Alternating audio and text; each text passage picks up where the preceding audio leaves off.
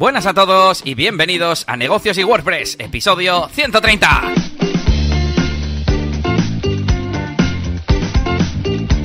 Bienvenidos una semanita más a Negocios y WordPress, el podcast para negocios digitales. Aquí hablamos mucho de WordPress, de cómo manejarse con plugins, con temas, con SEO, con analítica y otras cositas de marketing online. Y de vez en cuando también hablamos de cómo gestionar proyectos, como hacíamos la semana pasada, de comunicaciones con los clientes, de cómo ser más productivos en nuestro negocio, en nuestro emprendimiento. Hoy estamos a 17 de diciembre, una semanita para Navidad, que no sé lo que haremos la semana que viene, pero algo, algo diferente. Eh, porque caen 24, porque 17 más 7 son 24. Y nada, que ya estamos una semana más aquí. Los responsables de esto, un servidor Elías Gómez, experto en WordPress, y mi compañero Yannick García, formador de branding y marketing online en la máquina del branding. Y le vamos a saludar porque aquí no cuela eso de a ver si está, si no está, porque está, le estamos viendo en el directo de YouTube. Eh, así que, ¿qué tal, Yannick? ¿Cómo va esa semanita? Muy buenas. Pues nada, una semanita uf, pues un poquito estresante, con muchísimo trabajo. Eh, pero bueno, bien, bien, bien, va bien, va bien. Todo, todo viento en popa, todos los negocios abiertos y, avanzando a poco ritmo. Cuantos más negocios hay, pues más despacito avanzan. Eh, pero bueno, por lo menos avanzan todos. Y, nada, pues un placer eh, estar en otro episodio más, en un episodio como este tan importante, hablando de GPL. Y bueno, yo ya tengo un pequeño vídeo ahí en YouTube, pero yo creo que hoy va a ser más interesante. Vamos a dar una opinión un poquito más personal, ¿no? Y tal. Así que um, muy bien, muy bien. Y nada, pues eh, un saludito a todos, a todos los que veáis este vídeo en diferido y por supuesto a todos los que estáis ahí en directo ahora mismo, claro que sí y que además ya están comentando en el chat. Saludos a Daniel Gráfico, como no, que nunca falla. Tenemos también a José Ramón Bernabeu, buenas tardes, ¿cómo estamos? Y a Fran de Servicios Web. Hola chicos, buenas tardes a todos. Pues nada, saludos a todos vosotros y a los que vayan llegando. Y hoy ahí está el tema que ya lo ha presentado Yannick, GPL, esa licencia de WordPress, qué nos deja hacer, qué no nos deja hacer, a qué nos obliga, qué nos permite, etcétera, etcétera. Pero todavía no nos vamos a meter en el barro. y antes de nada, vamos a contar un poquito las novedades de la semana, que yo al menos no tengo mucho para contar, porque parecido a lo que ha dicho Yannick, que Yannick ha dicho que ha trabajado mucho, pero resulta que está eh, de vacaciones de uno de sus trabajos. Ya pero claro, digo, ya te digo. Muchas veces cuando nos pasa eso, pues nos ponemos a tope con, con, otro de los proyectos o lo que sea, ¿no? Y yo he estado a tope con clientes, principalmente de, de experto WordPress, eh, bueno, haciendo un poquito de todo, de a ver si puedo contaros alguna cosilla. Pues he aprendido que desde el plugin Redirection, que yo lo uso para interceptar errores eh, 404 y hacer redirecciones de estas de barra podcast y que te lleve a negocios y WordPress, por ejemplo, ¿no? Eso es. O, o, a un patrocinador o lo que sea. Pues también permite hacer redirección de un dominio completo. Es decir, si has cambiado de dominio de dominioviejo.com, eh, pues puedes pasar a dominionuevo.com fácilmente todas las rutas. O sea, tú, tus rutas no han cambiado, solo que querías cambiar de dominio. Bueno, pues se puede hacer fácilmente con el plugin Redirection. Mm, ¿Qué más? Nada, pues un poco las reflexiones de la semana pasada, toqueteando temas temas premium, mmm, dándole mucho al, al, CSS, a Gravity Forms y no sé si alguna cosilla más. Y pues eso ha sido mi semana. Mucho curro del de, de, de, todos, los, todos los días. No tengo tampoco ni artículos, ni reflexiones, ni nada. Que bastante vamos a reflexionar en el tema de hoy con, con la licencia GPL. ¿Y Ya tú qué has hecho. Yannick? Pues nada, eh, muchas, muchas consultorías. Esta semana ha sido una semana de un montón de consultorías en la máquina de branding y bueno, y la, de la anterior vengo así también y de la siguiente ya tengo también alguna. Um, así que bien, me está, me está gustando esto, me está enganchando, porque ya sabéis que yo ya las hacía antes, lo que pasa que, bueno, pues era una cosa un poco más, uh, pues tenías que contactar igual pues a través de, algún, de alguno de los grupos donde estoy, o igual a través de email, incluso algunos contactos que tengo y tal, pero bueno, ya lo puse de manera pública en la web, con ese botón de, de consultoría y demás, y bueno, pues parece que está funcionando muy bien, y, y nada, la verdad es que muy, muy a gusto, porque, porque tengo, es como un feedback eh, directo de, de, esa, pues igual que en YouTube, pues cuando mucha gente me dice, oye, pues me has ayudado a hacer un negocio, a montar una empresa de diseño, no sé qué, pues es un poco parecido y ya en tiempo real pues estoy, me siento, me siento útil, joder, me siento útil que estoy ayudando a gente a completar sus proyectos y de todo, incluso a plantearlos. Mola, mola. Así que muy bien, pero mogollón de, mogollón de curro, porque además, claro, eh, por cómo soy yo y porque quiero tener todo bien atado, yo siempre eh, preparo primero la, lo que es la consultoría un poquito, siempre pregunto un poquito de qué va a ser y todo eso, me lo preparo todo lo posible y luego ya pues se hace la sesión, ¿no? Entonces, claro, es trabajo doble, por así decirlo, el que hay antes y el que hay luego durante la consultoría, claro. Así que bueno, sobre todo he hecho eso. ¿Y qué más cosas? Bueno, tenéis una novedad un poquito, un poquito friki, un poquito externa, que es un nuevo vídeo. Aquí os pongo un poquito un trozo, un nuevo vídeo en, el, en mi canal de, de YouTube de RetroPanic, hablando de un nuevo dispositivo que es, eh, bueno, que es Stadia, que de hecho me lo ha proporcionado Elías, me lo ha regalado Elías por mi cumpleaños, por mi Navidad y por todo. eh, así que mm, así que nada, lo analizo y, y, bueno, echamos ahí unas pequeñas partidas probando a ver si tiene input lag el, el Cyberpunk o no y tal. Y nada, pues lo tenéis ahí en el canal de mm, mi canal secundario, ¿no? Y voy a decir, pero es que es otro canal. Pues que no sé, lo que voy subiendo ahí que me apetece de películas o de videojuegos, pues lo iré subiendo ahí a Retropanic. Y nada, pues tenéis ese, ese vídeo ahí que tampoco es que sea muy muy importante dentro de mi faceta profesional. De hecho, no, no es profesional nada de esto. Pero bueno, ahí está. Y, y, más cositas que os puedo contar en cuanto a mi página web, en la máquina de branding.com tenéis un nuevo vídeo eh, interesante, yo creo, y muy importante, eh, porque a raíz de la versión 3.0 de Elementor, pues se hacía mucho más importante conocer cómo funciona el tema de los estilos globales eh, y cómo funciona. Incluso he estado comentando esto hace poco con Elías y bueno, pues casualidad he hecho esta semana un poquito un vídeo hablando de, de cómo de cómo definir los estilos globales, de que en, cómo nos puede ayudar esto pues para luego eh, tener eh, más facilidad para cambiar todos los estilos e incluso cómo esto puede llegar a mejorar nuestra optimización, ¿vale? Incluso una nota en GTmetrix, porque si no, tened en cuenta que cada vez que metemos una tipografía o lo que sea a mano dentro de un widget de Elementor, estamos haciendo una llamada a las fuentes y cosas así. Entonces, eh, también nos ayuda incluso a la optimización del sitio. Así que, nada, tenéis un nuevo vídeo aquí en la, en la web hablando de, de estos estilos globales.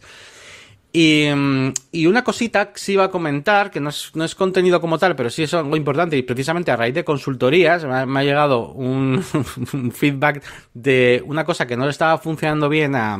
a ya, ya llevan dos personas, eh, y, y, y, he dicho yo, a ver si va a ser que lo he explicado mal. Y efectivamente, ah, no ver. es que lo haya explicado mal, pero casi. Y es que eh, utilizando los formularios de JetBooking, eh, en la configuración de, bueno, cuando hacemos un formulario, pues simplemente pues para, para hacer un, para solicitar un servicio, ¿no? Para alquilar una bici, alquilar un coche, como es este caso la web y tal, ¿no? Entonces hay un formulario y tú cuando eh, inicias el asistente de JetBooking, te crea como él automáticamente unos formularios y tal. Um, con la eh, desgracia de que uno de ellos no lo crea exactamente bien. Y es que eh, el formulario para insertar una nueva cita o una nueva, no sé cómo llamarlo, una, una, nueva reserva, una reserva sería realmente, eh, te viene con un campo, eh, a ver si lo puedo encontrar por aquí para que lo veáis. Um, bueno, viene con un campo que es el Order ID, ¿vale? El ID del pedido. Aquí está, mira, aquí lo veis. ¿Veis este visto, campo? Sí. Este field Order ID. Vale, ese Order ID no es necesario, de hecho no lo tenéis que poner en este formulario para meter un nuevo pedido. Este Order ID es interesante sobre todo si estáis jugando con un contenido que ya existe o um, para generar un ID para tu propio custom post de pedidos, para cosas así.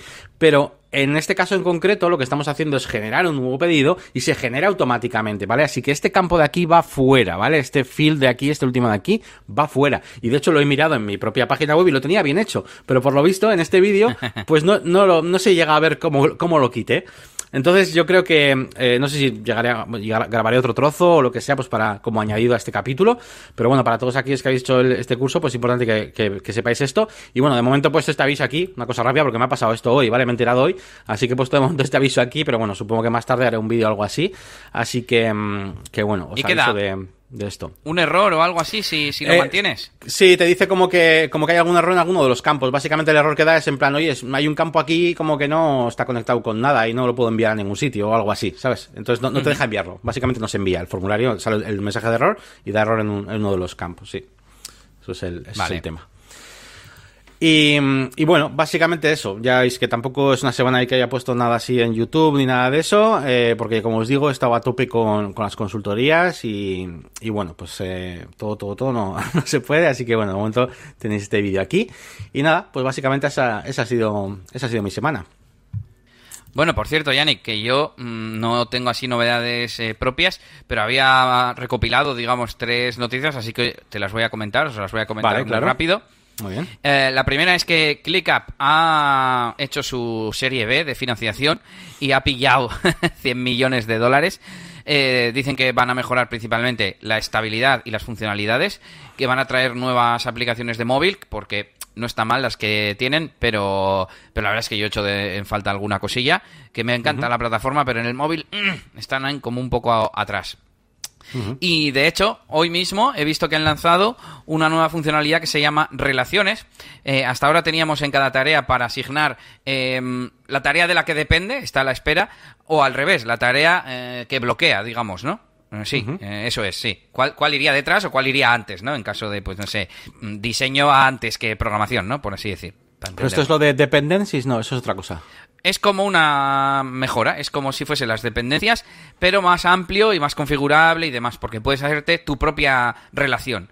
No simplemente relación de, pues eso, de, de- de- lo de mm, bloqueada y esperando. Pero antes tú también podías relacionar una tarea con otra. Bueno, pues es que ahora tú puedes relacionar, eh, crear una relación y decir, mm, yo qué sé, por ejemplo, tener una lista de noticias, como tenemos en el podcast, y decir, cada episodio o cada noticia tiene que ver con un episodio.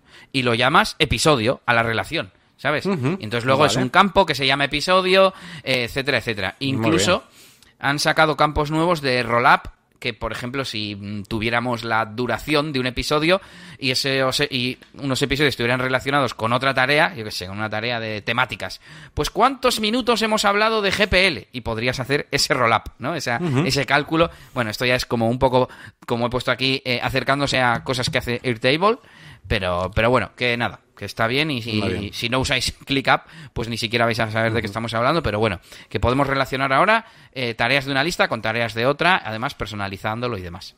Sí, sí, bueno, que sepáis todos que esto es, el Click- ClickUp es como el, bueno, es básicamente el sistema que estamos utilizando ahora Elías y yo para, para nuestras cosas, ¿vale? Para, porque antes está- teníamos Trello, eh, Trello, Trello, y, y, y la verdad es que se nos hacía un poco, no sé, no, no, no tenía los suficientes niveles, ¿no? Por así decirlo, y Sí. para jugar un poquito con todo, está un poco desorganizado, y la verdad que ClickUp eh, a mí me parece una maravilla. Yo tenía un poco miedo, ya se lo dije, oye, pues ahora pasar todo al otro lado, pero la verdad es que mm, está súper guay. Y yo para gestionar eh, proyectos, para un montón de cosas, os lo, os lo recomiendo, ¿eh? Está está súper bien ClickUp, ¿vale? Mucho mejor que, que eso. Quizás, como has dicho tú muchas veces, ¿no? Con cosas como Paymo o incluso Asana, pues para, depende, depende cómo sea tu, si eres una agencia o incluso si eres freelance, porque si eres un freelance para tus cositas, Paymo está súper bien. Pero así de manera global, así como para todo el mundo, yo creo que el, el ClickUp es una, es una maravilla, os lo recomendamos, ¿eh? Desde aquí.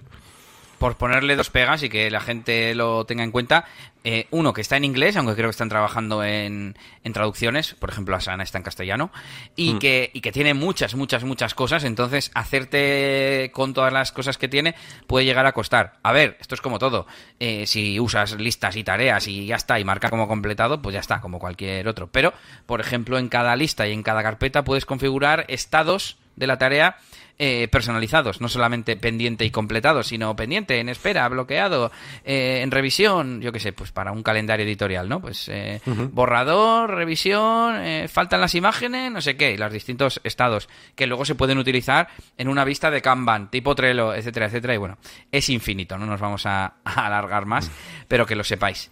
Nos vamos con el tema central, que es ni más ni menos que la GPL en WordPress. Bueno, pues lo primero, ¿qué es? ¿Qué es la GPL? Pues es la porque es una licencia y sus siglas lo dicen General Public License, licencia general al público, ¿no? O algo así, que fue creada por la, eh, no sé si por la Free Software Foundation, si no me equivoco, o por GNU, que a su vez fundó la fundación del, del software libre. En definitiva, eh, es una licencia. ¿Y qué es una licencia? Pues una licencia, así en resumido, es un contrato, en este caso, entre el desarrollador y el usuario. Es decir, en lugar de firmar un contrato con cada persona que adquiere eh, nuestro software, en el supuesto de que somos un desarrollador, pues hacemos una licencia que dice que en el momento que utilices esta licencia te adhieres a todos los términos. ¿Os suena de algo? ¿Os suena de cuando nos damos de alta en cualquier servicio online al que damos siguiente, siguiente, siguiente? Bueno, pues esto es lo que es una licencia. Y nos vamos con las licencias mmm, de software libre o en particular con, con, la de GPL, ¿no? Que es la licencia que tiene WordPress, pero bueno, aquí entraremos más adelante, pero por eso lo estamos tratando aquí, claro. ¿Qué, ¿En qué consiste cuáles son las principales características de esto, Yannick? Pues bueno, básicamente eh, se podría decir que consiste en una serie de, derechos, ¿vale? Que, bueno, básicamente la licencia, tal y como expliqué un poquito también en un vídeo que hice hace poco, eh, esta licencia GPL está sobre todo enfocada en dar libertades al usuario, ¿vale? Mientras que otras, por ejemplo, pues muchas veces eh, se preocupan quizás más de proteger los derechos del, autor, del desarrollador, ¿no? Eh, entonces, en este caso, GPL nos proporciona cuatro, cuatro derechos, que son básicamente el derecho de, mm, de, uso de ese software que esté bajo esa licencia, el, el derecho a compartir ese, mm, ese, ese software, el derecho también a, poder verlo, a poder ver ese código, poder analizarlo y demás, y Em, el derecho de incluso de modificarlo, ¿vale? Serían estas, estas cuatro, las cuatro eh, partes fundamentales, ¿vale? Esos son los cuatro derechos eh, principales que, que, obtenemos con, con esto de la GPL.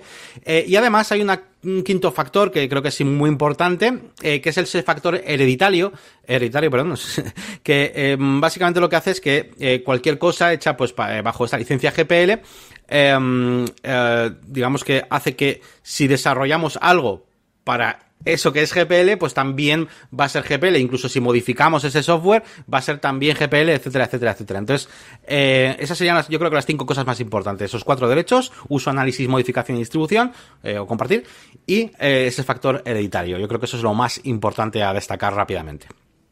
Sí, eh, tenemos eh, derechos y libertades del usuario, pero también deberes eh, para el desarrollador. Mm, debes incluir el código original Debes incluir la copia del copyright original, debes dejar claro qué cambios has hecho al código original, en caso de que sea un trabajo derivado, y debes incluir un texto completo de la licencia en el código.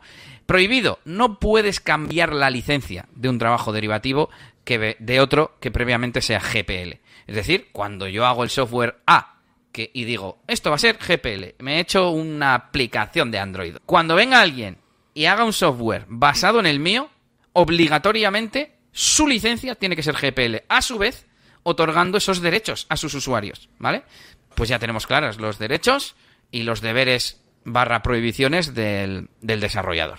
Eso es bueno. Eh, aclarar, igual ya es tarde, pero no sé si falta, hubiera faltado una frase introductoria para aquel que caiga en este vídeo un poco así medio perdido. Evidentemente estamos hablando de esto porque WordPress y todos sus plugins eh, están bajo esta licencia GPL, igual que los temas también, por supuesto.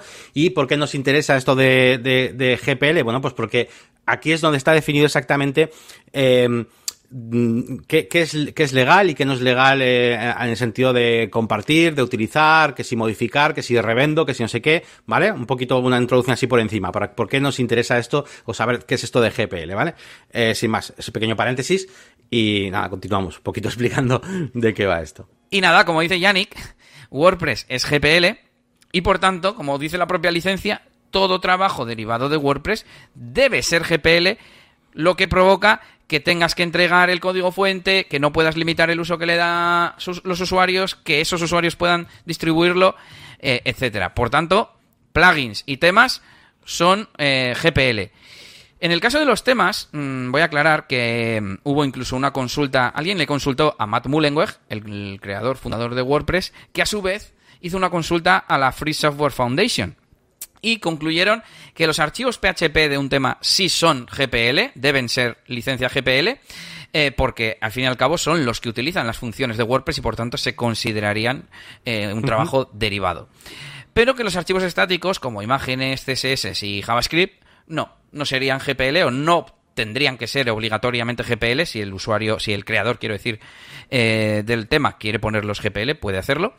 Pero como no usan nada de WordPress, pues puede, puede ser, puede no ser GPL.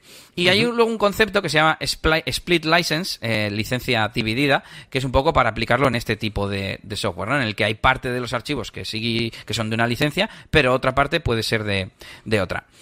Voy a ir ya a, a un tema importante y es que, eh, por tanto, si haces plugins o temas de WordPress, cualquiera es libre de utilizar, modificar y distribuir sus productos, eh, los productos que haces, sin restricciones. Eso debemos ser muy conscientes, porque así lo dice la licencia.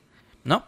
Y por otro lado, el único valor que puede ofrecer alguien que desarrolla estos eh, plugins o temas es ofrecer el soporte premium y actualizaciones automáticas porque no tendría sentido. Bueno, sí te pueden vender el plugin. Pero de podrían, hecho, sí. a ver, podrían hacerlo, solo que eh, en nuestra opinión yo creo que no es un buen modelo de negocio, porque evidentemente, Ahí está, ahí está, sí. porque evidentemente luego ese plugin lo, ya sabéis todo el mundo, lo podéis adquirir en un montón de páginas, lo podéis hasta pasaros gratis unos a otros, podéis revenderlos, podéis hacer lo que os dé la gana. Entonces, claro, como modelo de, nego- de- de negocio, basar tu negocio solamente en la venta de un plugin que luego realmente se puede compartir y demás, pues no, no sé, no sé yo, ¿no? Entonces, por eso normalmente no, pues como, como valor añadido, pues normalmente los desarrolladores pues eh, meten esto, ¿no? Del soporte, las actualizaciones para poder así sí que tener un poquito pues un negocio, ¿no? Y eh, que pueda funcionar. Y eso lo entiendo perfectamente, claro.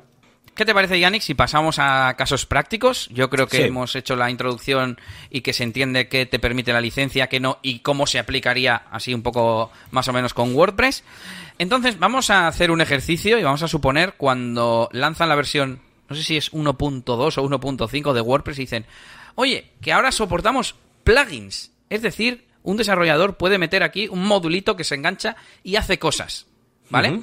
Y va un Vale. desarrollador y dice, ah, pues me viene súper bien hacerme, no sé, X, cualquier funcionalidad, y que además, bueno, puede o no compartirlo con la comunidad porque así lo, lo permite la licencia. Pues estamos hablando del típico caso de software libre, de que se comparte gratuitamente, etcétera. Y de repente hay otro desarrollador que dice, oye, pero yo esto podría cobrarlo. Si alguien me paga, podría cobrarlo.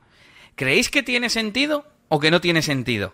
Dado que, dado que, os voy dando la pista, dado que ese plugin, mm, cuando te lo compre la primera persona, estás obligado a darle el código fuente, que es, en esencia, el propio producto. Parece que no tendría mucho sentido, ¿no? Y por eso, ahí está lo que dice Yannick, eh, la propuesta de valor de estos modelos de, de negocio es añadir algo más, porque el plugin no tiene un valor comercial, no tiene sentido. Evidentemente, tiene un valor en tanto en cuanto hace una funcionalidad y alguien te puede pagar por ello, pero si la propia licencia permite al comprador redistribuirlo gratis o incluso vendiéndolo. Entonces, eh, ahí está el tema, ¿no? Que, mm, que el modelo de negocio que tiene sentido es el ofrecer servicios adicionales, eh, actualizaciones, en el sentido de que eh, no me tengas que volver a, a comprar el, el plugin, ¿no? Soporte, acceso a otros add-ons, eh, etcétera. Eh, hay que dejar claro una cosa y es que eh, es que existen todo tipo de, um, de, de, de- de- rumores o de pensamientos eh, con respecto a, a lo que es, ¿no? Cómo funciona esto. Y no es ni una cosa ni otra. O sea, el libre significa libre de verdad. No significa que sea gratis. Puede no ser gratis. O sea, mm, los desarrolladores tienen todo el derecho del mundo a venderlo. Por supuesto que pueden venderlo. Pero también podrían regalarlo. Entonces, es, es libre en, todo el, el sentido amplio de la palabra. Por eso digo, lo digo porque hay mucha gente que dice, oye, ¿y entonces por qué me venden este plugin? Si, debería ser gratis. No, no, perdón. Eh, puedes hacer lo que quieras con él. El desarrollador puede venderlo. Tú puedes venderlo después de haberlo comprado si quieres. O sea, ¿vale? Entonces aquí de lo que estamos hablando es que de cara al- a los desarrolladores, pues hombre, pues quizás no es el mejor modelo de negocio del mundo eh, intentar pues ganar dinero solamente con la venta de un zip, con un código, pues porque luego eso se puede restribuir, te lo puedes pasar a tu colega y nadie está haciendo nada ilegal. Con lo cual, Eso pues es. hombre, pues no, no, no es muy buen modelo de negocio, ¿no? Y por eso dice Elías que eso, efectivamente, pues se hacen otras cosas a- añadidas, ¿no? Alrededor, el soporte, actualizaciones. Entonces, bueno, pues eso es el tema. Pero realmente, por poder, pueden venderlo, pueden darlo gratis, pueden enviártelo por email, pueden... eh, El cómo lo obtengas, no, no, no, no estás obligado a hacerlo de ninguna manera en concreta. O sea, Eso es. Y he de decir que la GPL no es la licencia más permisiva, porque hay otras licencias que te permiten que el trabajo derivativo, derivado, eh, cambie la licencia y lo hagas software privativo. Y, y cobres por él y, y no tengas que dar el, el- el código fuente, ¿no? Entonces, claro, parece como que no tiene mucho sentido. Si tú quieres, si haces un trabajo para que lo tenga la gente, pues lo pones GPL, porque esa licencia se hereda, como decía Yannick. Pero bueno, oye, ahí está. Para mí no tiene, no tendría mucho sentido hacer un software que luego otro pueda eh, quedárselo, entre comillas. Eso sí que no tendría sentido, pero bueno, oye, mm, eh, esto se trata precisamente. El que hace el trabajo creativo, el que produce ese elemento de software, es el que decide qué licencia ponerle. Y luego los demás tenemos que cumplir con esa licencia que aceptamos como si fuera un contrato en el momento de, de utilizarlo o de aceptar los términos, etcétera. Y voy a hacer una pregunta yo a ellos. A ver, os voy a poner un ejemplo, un ejemplo final. Imaginad que tenéis un plugin a la venta en tu web por 50 euros o 50 dólares o lo que sea. ¿Hecho por ti? Eh, sí, sí, iba, iba implícito para mí, pero me parece bien matizarlo. Y tiene licencia GPL porque es un plugin de WordPress. Es un trabajo derivado de un software que tiene GPL y por tanto tu plugin ha de ser GPL. Correcto. Vale, una, una persona lo compra y te pregunta, ¿puedo comprar tu plugin y venderlo por un euro a mis mil conocidos? ¿Que se puede o que no se puede? Bueno, pues la realidad es que da igual cuál sea tu respuesta, porque tú ya respondiste a esta pregunta cuando firmaste el contrato al elegir la licencia para tu plugin como desarrollador. Este ejemplo y mucha de la información que estamos comentando es de un artículo que también os voy a dejar de VP-ERC y la verdad es que es así, ¿no? Eh... Que la historia es que el usuario le pregunta al desarrollador a ver qué puede hacer con ello pero realmente el desarrollador no tiene nada que decir, porque eh, quien tiene que decir es la licencia que ambos han aceptado al estar trabajando bajo GPL o bajo WordPress, claro. Ya está preaceptado eso. El, el, desarrollador no ha elegido la licencia. Le claro. viene impuesta por trabajar y hacer eh, una cosa para WordPress, vamos. Uh -huh. Entonces, el desarrollador eh, la aceptó al hacer el trabajo. Eh, aceptó la licencia del propio WordPress y por tanto aceptó que su software fuese GPL con todo lo que ello implica que es permitir a un usuario que revenda su plugin por un euro. ¿Cuál es el buen camino para el desarrollador de plugins y temas WordPress? Ofrecer un valor extra. Bueno, pues si te parece, Yannick, vamos a comentar eh, casos, o no sé cómo decir, de estos polémicos que han surgido sí. en la comunidad y que tenías tú por ahí apuntados, o como los que nos preguntaban por aquí en el chat. Sí, voy a, voy a exponer eh, varias eh, opiniones o varias cosas que he oído, ¿no? Eh, interpretaciones, polémica, debates morales, llamadlo, llamadlo como queráis. Vamos a poner varios, vamos a poner tres eh, casos sobre todo importantes y vamos a, a ver qué, cómo funciona esto, ¿no? Eh, una de las cosas que tengo por aquí apuntadas son aquellas personas, yo he oído, que lo que quieren es que los usuarios compren el software al desarrollador y no uh -huh. lo puedan revender, compartir o adquirir en otros sitios, como pueden ser otras páginas web, como ya conocéis todos, un montón de páginas web donde tú pagas una suscripción y te descargas los plugins, o incluso páginas donde hay para descarga gratuita, o incluso otras cosas, ¿no? O incluso que no lo puedan revender, etcétera. O sea, aquellos, eh, sobre todo desarrolladores, no les he oído decir esto, eh, pues que lo que quieren es eso, ¿no? Entonces, ¿cuál sería la respuesta para, para estas personas que, que, que quieren esto? Pues quizás quizás no están, no están desarrollando para la plataforma adecuada, si lo que quieren es eso, claro. Efectivamente. O sea, es decir, mmm, si yo lo que quiero es que es poder eh, crear un software que solamente me puedan comprar a mí, que no se pueda distribuir, que no se pueda hacer nada con ello, pues quizás eh, no he elegido bien al elegir WordPress. Mm, porque claro, eh, el GPL y estamos hablando de lo que, de lo que te permite hacer.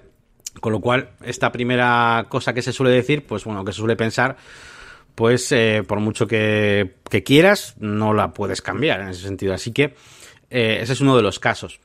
Luego hay, hay quienes eh, aportan una visión un poco más, eh, no sé, moral a esto mismo, uh -huh. y son personas que, que, lo que quieren es que los usuarios aporten algo a la comunidad WordPress, ¿vale? A cambio pues de beneficiarse de esas libertades que permite la GPL, ¿vale? Es decir, tú tienes eh, todos tus derechos de GPL, de adquirirlo, tal, compartirlo, no sé qué, hacer lo que quieras, eh, pero oye, eh, gracias a que, a que otros se están currando estos plugins y demás, así que bueno, una, una manera de devolver ese favor yo digo lo que suelen decir, ¿no? Una manera de devolver ese favor, de, tener esos, esos privilegios, de esos derechos de GPL, es aportar a la comunidad, ¿no? Tú coges, pero por otro lado también tú das, ¿no? En formato de lo que quieras, ayudando, haciendo traducciones eh, eh, para WordPress o lo que sea, ¿no? Cualquier cosa. Eh, entonces, ¿a esto es que, ¿tú qué opinas de esto, Elías?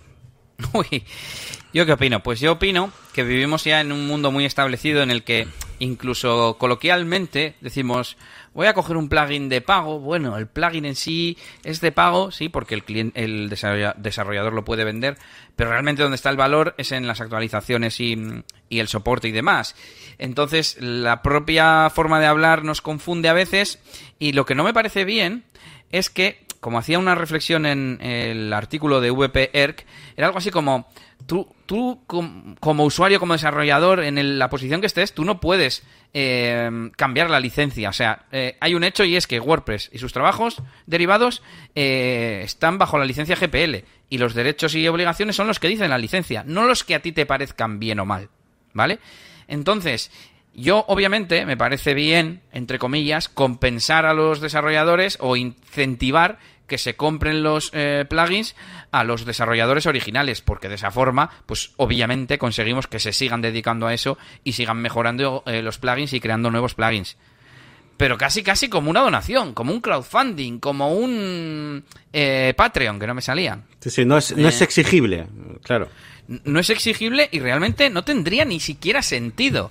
O sea, debería ser casi el desarrollador que gane dinero eh, con sus plugins y no sea por el soporte y las actualizaciones y demás, o igual, no sé, podría vender una membresía de directos en Twitch de cómo hace los plugins y ganar el dinero con eso, no con el plugin, ¿vale? Porque ya hubo una decisión, estamos repitiendo un poco lo mismo. El que creó WordPress dijo, esto va a ser GPL, lo cual significa que cualquier plugin que venga detrás va a ser GPL, lo cual significa que a uno que lo compre, si es que se compra y no es gratis, tiene derecho a tener el código fuente y a luego hacer con ese código fuente lo que quiera.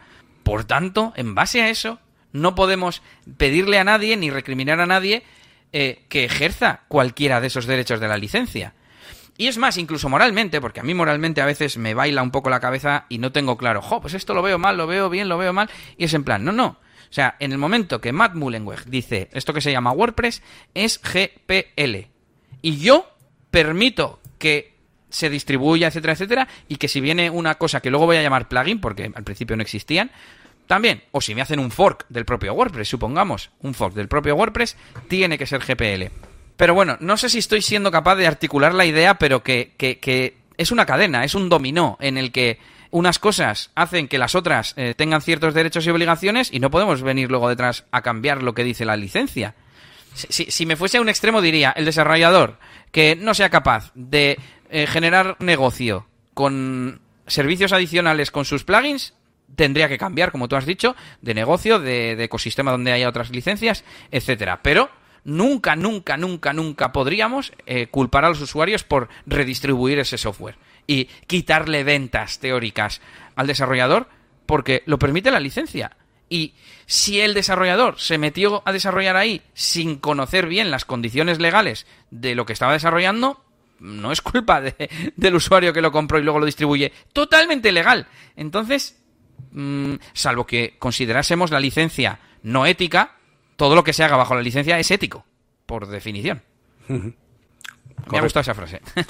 pues sí, sí, no, muy bien, muy bien. Y, bueno, creo que toda esta parte yo creo que más o menos lo tenemos claro. Y ahora vamos precisamente, no confundamos software libre con software gratis, dice José Ramón Bernabeu, exactamente, es un poquito lo que hemos explicado antes, ¿no? De, de ese free, que hay quien lo, hay quien dice que es gratis, quien dice es libre, y es, y es muy diferente, ¿no? Y precisamente aquí estamos hablando de libertades, ¿no? No, no de gratis, realmente. Voy a apuntar una cosa sobre esto del precio. En uno de los artículos que os voy a enlazar, hablaban del tema del precio y, eso, de la disambiguación de free gratis y free, mm. y free libre. Y decía, no, no, no significa que sea gratis. Tú puedes poner un precio a, tu software. Y decía, jo, pero hay gente que entonces mm, argumenta que entonces no va a ser tan accesible ese software porque cuesta un, un, precio. Y él dice, no, no, igualmente podéis eh, juntaros varias personas y comprarlo porque es totalmente legal y, y, en realidad lo que está haciendo es que lo compre una, pero con el dinero de varias, y luego redistribuirlo porque te lo permite la licencia.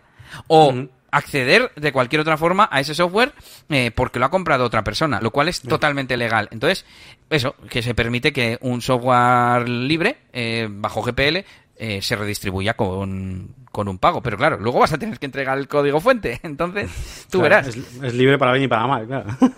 Eso es. Lo que os decía, vamos con esto relacionado con lo que decía Juan Molina. Vamos a ver. existe, porque esto es así, ¿no?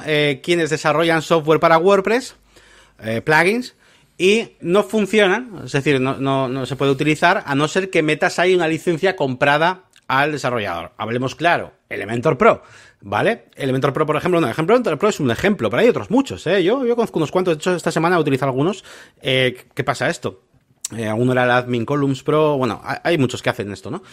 Entonces, eh, en el caso de Elementor Pro, por ejemplo, pues tú te, tú, eh, tú adquieres, voy a decir compras, tú adquieres Elementor Pro, ¿vale? Adquieres ese archivo zip, lo subes, lo instalas, lo pones, y de repente ves que los widgets eh, tienen un candadito, porque si no activas la licencia, no puedes utilizarlo, ¿vale? Y del mismo modo, otros plugins, pues he eh, parecido, igual no con esto de widget, pero hay otros plugins que si no metes la licencia, pues no, no funciona, ¿vale? A diferencia de lo habitual, lo habitual es lo otro, ¿no? Ya sabéis, yo qué sé, uh, pues CrocoBlock eh, o JetEngine, ¿no? Que lo conocéis muchos, tú JetEngine, yo te lo paso por Telegram, lo instalas, lo pones y lo utilizas, punto. ¿La licencia para qué es? Pues ya sabéis, lo típico, actualizaciones automáticas, soporte, ¿vale? Pero el plugin funciona. Y estamos hablando de uno de los cuatro derechos que, eh, que, fundamentales que hemos dicho al principio, que es ese derecho al, uso del plugin. Entonces, eh, ¿qué pasa con esta gente, Elías? Pues desde mi punto de vista están infringiendo la GPL, impidiendo el uso del, software. Yo creo que si alguien les llevase a juicio, debería ganar. Luego, en función de los abogados que tenga cada uno y eso, pues quizás no, ¿no? Claro, es que eh, hasta qué punto, o sea, cuánta parte del plugin es usable bajo GPL, o sea, no sé cómo decirte, o sea, eh, ¿dónde defines exactamente qué es ese, ese uso, ¿no? Que, que, mm, tiene que ser usable, ¿no? Yo que sé, me estoy imaginando que si lo han, a ver, si lo han podido hacer, yo no me imagino que esto eh, sea ilegal. Entiendo que lo, han, lo hacen más de un plugin, lo hacen plugins importantes como Elementor Pro y que desde luego esto es una cosa gorda, o sea que algún, alguna laguna, algún agujero han tenido que encontrar para que esto sea así, porque si no me resulta muy difícil que eso se siga manteniendo de esta, de esta manera. Entonces, yo no sé cómo lo habrán hecho, no lo he investigado a fondo, pero no sé, supongo que quizás eh, lo que es el sistema, todo, pues es, es, GPL, está bajo GPL, pero quizás está tirando de archivos externos, como has dicho tú antes, igual algún JavaScript, alguna cosa, eso es lo que no está bajo GPL, o es que no, no acabo de entender exactamente eh, cuál puede ser la jugada para que eh, los desarrolladores de Elementor pues hayan hecho esto y puedan y puedan y puedan seguir así. Voy a volver a un tema que hemos comentado antes y es el de mm, demonizar a esa gente que adquiere plugins no en la fuente oficial, no al desarrollador, o incluso, claro, un paso más allá, son los que montan eh, estas tiendas de plugins o estas membresías, ¿no? Que vamos, yo en alguna comunidad ya he visto cómo le pueden poner verde a esa persona, ¿no? Cuando no está haciendo nada ilegal. Y no es, para mí no está haciendo nada inmoral o no ético, porque es acorde a lo que quiso el creador original que fuera.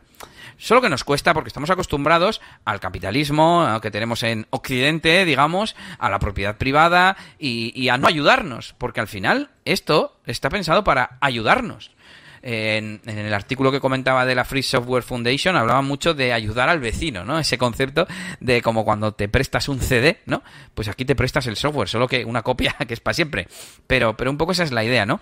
Y yo quiero dejar claro eso. Por supuesto que me gusta eh, que apoyemos a los desarrolladores económicamente, que les compremos. Yo mm, soy Patreon de canales de YouTube, incluso sin llevarme nada adicional. ¿no? A ver, tampoco quiero convertirlo en que seamos, que, parezca caridad o algo así. Pero, pero lo que no puede ser es que demonicemos algo que, es legal eh, y que en base a lo que mm, eh, quiso su creador original, es ético también. Yo, o yo lo entiendo así. Entonces, por favor, eh, midamos nuestras, nuestras palabras. ¿Qué más comentarios tenemos por aquí? José Ramón, de nuevo, dice, no hay ningún problema en adquirir un plugin para probar si te va a servir o para hacer un tutorial, por ejemplo. Claro. Pero es que, ahora es que incluso, incluso da igual, aunque lo que para lo que vayas a hacer. Otra cosa es que estamos ya hablando de qué nos parece más o menos moral.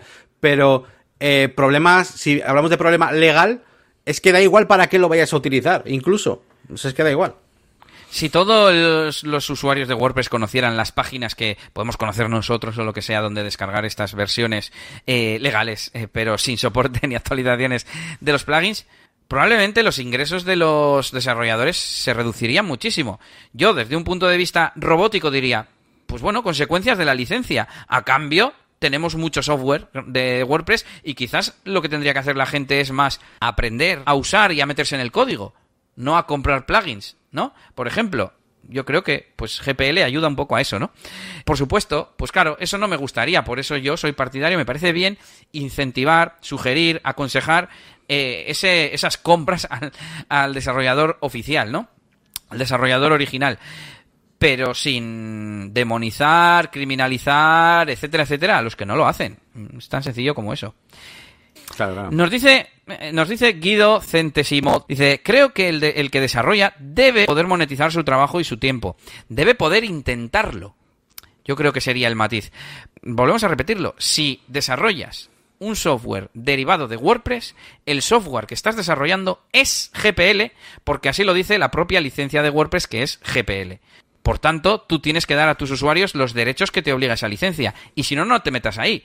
Es que todo depende de cómo te montes el negocio, de qué modelo de negocio tengas. Eh, que decía, bueno, pues claro, con unos precios justos. Si tú tienes unos precios justos y estamos viendo que además eh, ofreces un soporte y demás, pues, pues cómo no voy a coger eh, al desarrollador, ¿no? La, el propio. Y además con la seguridad también, otra cosa que están diciendo por aquí, ¿no? Que además lo dice Juan, ¿no? Que si lo coges al desarrollador te aseguras, ¿no? De que, de que no va a tener virus, de que no va, no va a tener nada, ¿no? Entonces, todo ese tipo de cosas juntas, pues hacen que, evidentemente, eh, puedas montar un modelo de negocio con, con, tu, con el desarrollo de plugins y, y, pues todo perfecto. Ahora bien, si tienes precios muy altos, si el único valor que tú aportas es el, simplemente el zip, que tú puedes encontrarlo en cualquier otro sitio, eh, pues hay, hay, cosas que empiezan a derribar tu modelo de negocio.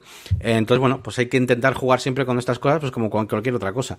Pero teniendo en cuenta de que por poder la gente puede, puede llegar a compartirlo, distribuirlo o incluso revenderlo. Y nada, pues vamos a... ¿Tenemos alguna herramienta? Yo por lo menos... Bueno, pues yo una tontería y es una web que se llama is, eh, isappleSiliconReady.com que nos dice, como os podéis imaginar, si una aplicación está preparada para los nuevos procesadores de Apple como digo aquí, web con un listado que te dice si es compatible o también con Rosetta 2, que es este convertidor de, de, las aplicaciones para que funcionen en, en los chips M1, aunque sean de arquitectura Intel. Y nada, lo descubrí porque estoy mirando aplicaciones, porque me he comprado el Mac Mini con M1. Tengo unas ganas de que me llegue, pero todavía no está en stock. Eh, me iba a tardar, pues yo creo que para final de año, para Reyes o así, pues mira, regalito de Reyes. Y nada, si estáis pensando en cambiar o alguien de vuestro entorno, que sepáis que está esta web para mirar eh, la compatibilidad. Que yo, por cierto, busqué, eh, mirando la lista, me di cuenta de que mi software de DJ eh, no es compatible. Y dije, madre mía, voy a tener que usar el ordenador antiguo.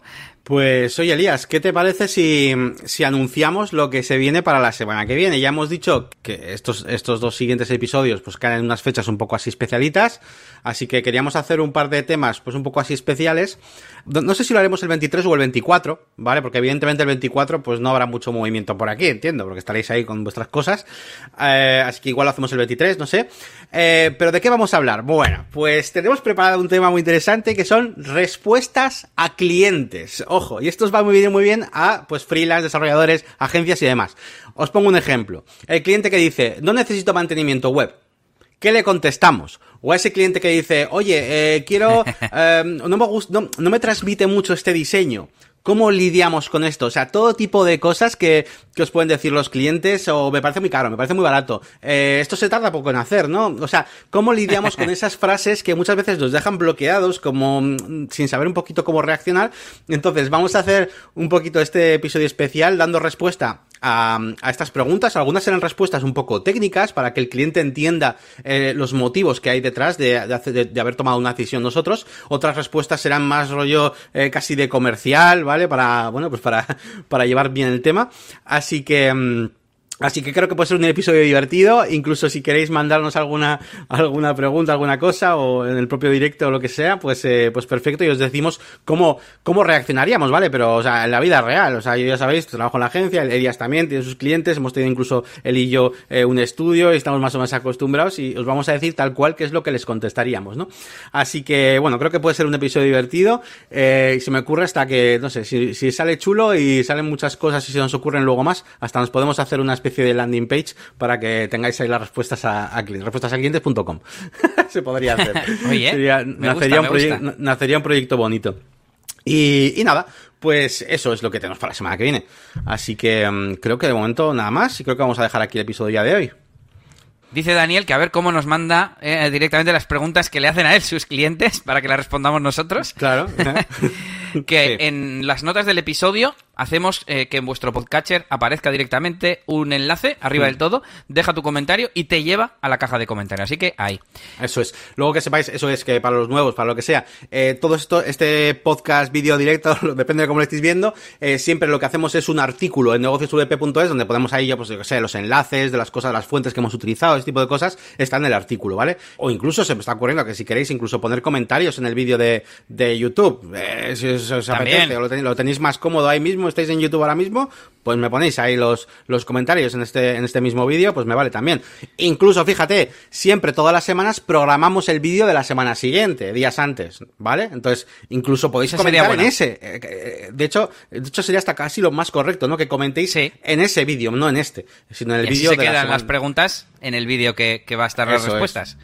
Así que con eso nos despedimos. Saludamos por ahí a todos los que habéis estado en el chat. Acordaos de visitar, como hemos dicho, negocioswp.es, dejar vuestros comentarios, eh, suscribiros, por supuesto, en, en, la sección de suscripción. Tenéis para añadir el podcast a la aplicación que más os guste, incluso por RSS, para que valga para cualquier cliente. Y por supuesto, nuestras páginas web, la máquina del branding.com y eliasgomez.pro. Hasta la semanita que viene. Agur.